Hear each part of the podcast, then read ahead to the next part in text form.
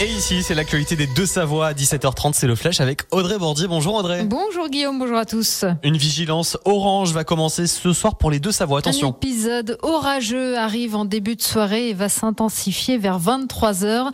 Des rafales au-dessus de 100 km heure sont annoncées. Toute sortie en montagne est à proscrire. Limiter les déplacements non nécessaires. 26 autres départements d'une diagonale allant des Pyrénées à l'Alsace sont concernés par cette vigilance.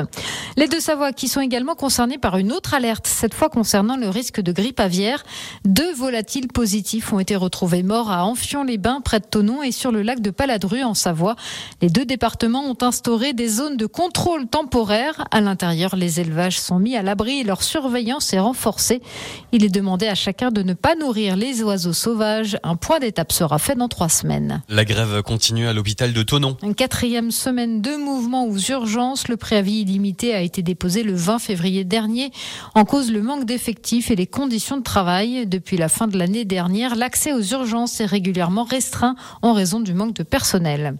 Si vous voulez faire du sport à Chamonix cet été, bonne nouvelle, le bassin extérieur de la piscine sera bien opérationnel. Après avoir fait l'objet d'un long contentieux entre la municipalité et l'entreprise pour des problèmes de malfaçon, le bassin de 50 mètres est en travaux et le chantier est dans les temps.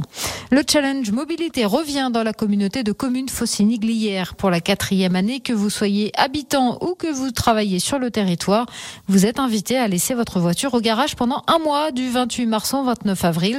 Vous bénéficierez d'un abonnement gratuit au réseau Proximity et Proxy Vélo.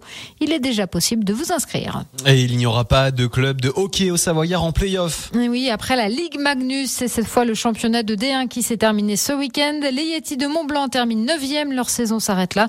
En revanche, les Pingouins de Morzina-Voria sont avant-derniers du classement ils disputeront les playdowns dès ce week-end. À la clé, un maintien en D1. Merci beaucoup Audrey. Et euh, on en parlait hein, tout à l'heure là dans le dans le flash au début du flash.